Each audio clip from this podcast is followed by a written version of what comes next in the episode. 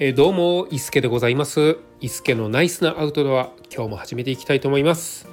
えー、この番組はですねお小遣いの中でいかに、えー、アウトドアをナイスなアウトドアを、えできるのかっていうところをですね、えー、探求していく、まあ、そんな私のですね「えー、イスケのナイスなアウトドア」という番組なんですけれどもなので私お小遣いの中でですねいろんなものを、えー、購入をしているような形でございます。で、えー、と先日ですねファミリーキャンプにですね家族を連れて行ったんですけれどもこのファミリーキャンプで、えー、使ったキャンプギアですねこちらがうん半分ぐらいは私のお小遣いでですね買ったものになるんですね。うん、で、えーと、今ですねなかなかこう家族でキャンプに行けないので一人でハイキングに行ったりとかそういったものをですねあの充実させていこうかなと思っている中でちょっと待てよあのお小遣いでなのに家族全員分の家族で使えるようなキャンプギアを買うのってちょっとおかしくないかってあの思いました。思いましてですねあのなのでこれからはですねファミリーで使えるキャンプギアは私はお小遣いでは買いませんっていうふうにですね心に決めました。もしそういう方をですね充実させようと思ったら、えー、家計のですねえー、お金から買ってそっちを資金源にしてですね、えー、集めていけたらなと思いますので、えー、そんな感じでちょっと妻にも言っていこうかなと思っているような次第でございます。はいなので、えー、自分のですねソロキャンプとかソロハイキングとかまああの一歩ゆ100歩譲って、えー、子供と2人で行くキャンプとか子供と2人で行く登山とかそういうもののですね、えー、グッズはまあこれからもお小遣いの中から、えー、集めていこうかなと思っているんですけれども。はい。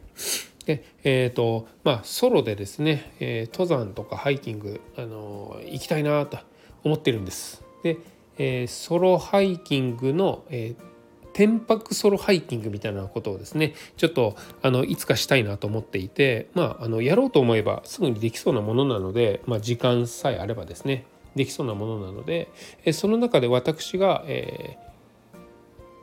ー、足りないもの今足りないものですねを挙げるとすると、えー、リュックのな、まあ、ザックですね。ザックの中に入る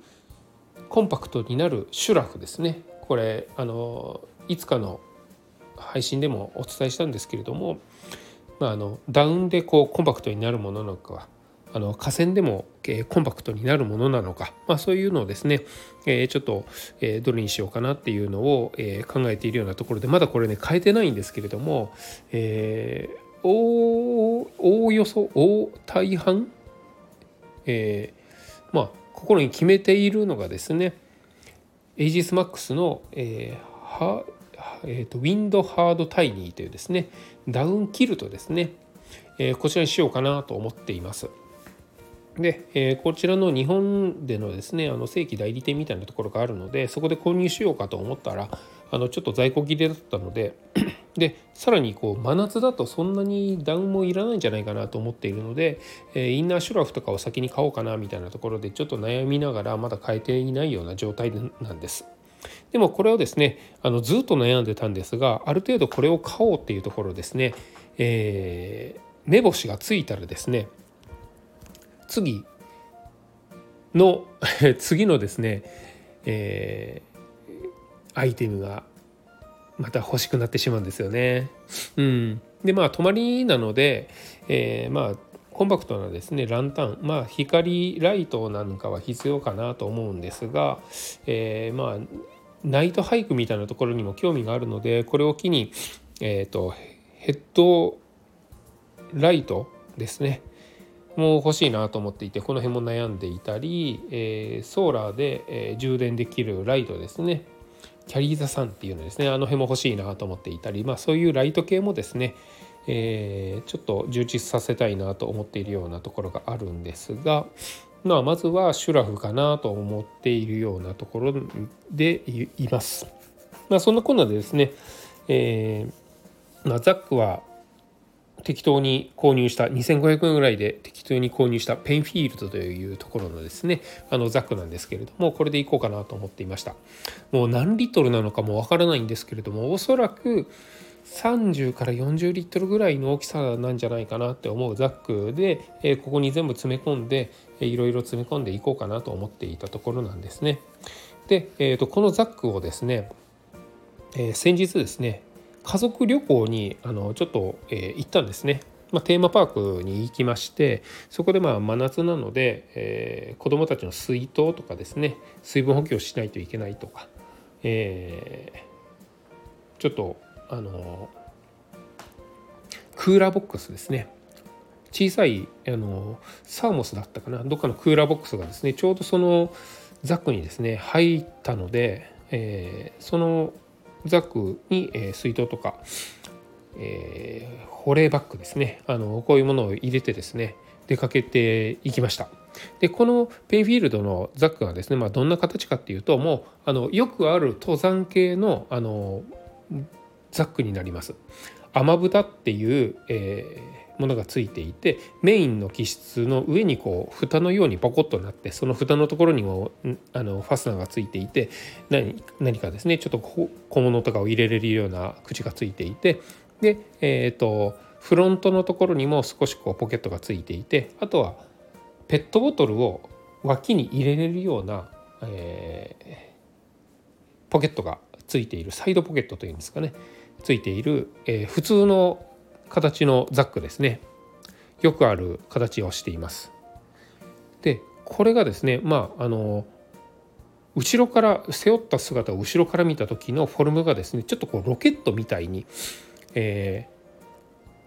ー、こう縦型の長方形のですね上にこう雨、えー、雨蓋っていうのがあるんですけれどもその長方形の脇下のサイドのところにですねペットボトルとかあの飲み物を入れれるポケットがあるのでそこに入れたところロケットみたいなですね形になるあのザックだったんですけれどもまあ大体登山系の、えー、バックパックリュックザックまあ何というかわからないんですけれどもそういったものって、えーロケットみたいな形になると思うんです。下の方がちょっと膨らんでいて上の方が細いと。これをですね、えー、背負って家族みんなであのテーマパークに出かけ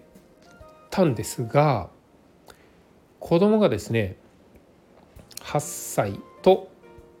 6歳の子供で、まあ、身長でいくと130センチぐらいと100、センチちょっとぐらいの、えー、子供たちなんですけれども私がふ「ねえねえパパ」とか言われて振り向いた時にですねちょうどこのサイドに入れていたえー、水筒がですね子どもたちの頭に当たる位置にあったんですね。うん、これ実際に背負って行動してみないとわからないところだったんですけれども結構危険だと思うんです。自分が思っているよりも後ろにも飛び出してますしさらに後ろに飛び出してるプラス横にも飛び出していてでそこには硬い、えー、水筒が入っているんです。サモスはねあの保冷が効くような水筒が入っているのでこれ自分が思ってる以上にこう後ろを振り向いた時とかに結構そのペットボトルをブンブン回してるような危険性があるんじゃないかなっていうふうに思ったんですよ。でえっ、ー、とこういろいろねあのこうリュック系のものに収納してる時にいつも思うんですけど上の方って空間が空いてしまうんですよね。あのポケットって大体その蓋のところについてるのは別としたら、えー、メインのところに物を入れた時にそこまで入れてしまうじゃないですか。でさらにあの次のものを入れても、えー、そこまで入ってしまうんですよね。途中でこの中間ぐらいで止まったり上のところで止まるようなポケットが特にないので、えー、全てのものが一番下のところにですね溜まっていってしまうんですよ。なので、えーと、ちゃんとパッキングしたら上までパンパンに入ると思うんですけれどもそうでなくて少し入れた状態って全部下の方に行って下はこうごちゃごちゃしていて、えー、膨らむのに上はスカスカっていうのがあのよくあるリュックの特徴だと思うんですね。でこれがあのどうしてもこう子供とかいたりすると危険だっていうところとあとは、えーと、やっぱりこう下へ下に下に行けば行くほど横に広がるので、えー、藪の中とか、えー、そうですねちょっとこう登山の時に狭いところとか入った時に結構当たるところなんじゃないかなと思うんですよ。うん、で実際にそういうそういったところもあの感じたところはあるんですね。こう実際に登山に行った時に、えー、草をかき分けながら行くような時にですねそういったところが当たったり引っかかったりっていうのもあったりしたのでうんどうしたもんかなって思った時にですねえっ、ー、と上重心の方がいいんじゃないかなっていうふうに思ったんです。ザックの下の方がですねこうちょっと小さくなっていて上の方にボリューム感のあるものの方が、えーとまあ、背負った時にですねあの下の方に行くと,、えーと、結構歩いてたらすぐに疲れてしまうようなところがあるので、えー、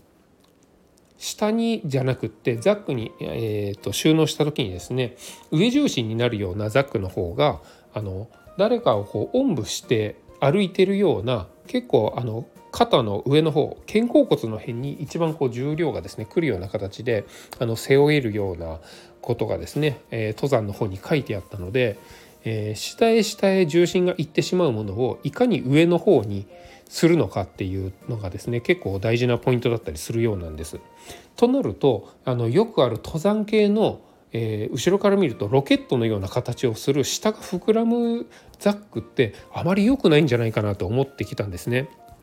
うん、で、えーとまあ、そんな中でいろいろ調べていって今一番いいなと思っていたのがパーゴワークスさんのですねあのラッシュという、えー、トレイルランニングとかファストパッキング用の、えー、30リットルのバックパックがあるんですけれどもこちらがいいんじゃないかなと思ったんです。これはあの本当にこう下の方がすぼんでいて上の方にボリューム感があって、えー、背負った時にそのお尻まで絶対いかないんですよね。腰の辺までしかあのザクが来ないので。で、えー、上を向くとちょっと頭後頭部がザクに当たるようなぐらい上の方にまでですねザックが来るような形をしていて。でえっ、ー、とまああのそういったザックへのですねパッキングの大鉄則として下に柔らかい軽いものを入れて上にまクッカーとか水とかあのそういう重いものを入れることによって、え、疲れにくくパッキングができるっていうのが、えー、大原則であるみたいなので、まあ、そういうこともですねしやすいんじゃないかなと思ってこれを注目しているようなですねところがあります。うん、でえ、ー、とまあちょっとザックを買うんだったらこの30リットルのこれ欲しいなっていうふうにですね思っているんですね。で、えー、UR ハイ UL ハイカーっていうのにもあのすごい憧れを持って、えー、最近ギアを集めているんですけれどもそういう方がですねロングトレイルとかそういうところにですね、えー、行く方もそうなんですけれども大体今30リットル前後ぐらいのものをですね、えー、背負ってる方が多いらしいんですよね。うん、ってなると、えー、その30リットルのパーゴワークスの、えー、ラッシュ30というのがですね結構ちょうどいいんじゃないかなと思ってこれにしようかなと思っているんですね。で、えーと、お値段は2万5 6千円ぐらいなので、まあ、ちょっと頑張れば、えー、購入できるかなというふうにも思っているので、えー、そうですね欲しいなと思ってるんですけれどもちょっと待って待って待って待ってってですねまた最近思うようになってちょっとその前にシュラフ買ってないだろうって思ったんですよね。はい、でこれシュラフ買ってパッキングしてみてあの私が思ってるギアがですね十分なものが入らなかったらもう改造じゃないかって思ったんですよね。うん、あのお小遣いで買ってる以上本当にこうそういった高額なもののミスっていうのはかなり痛手を負いますので、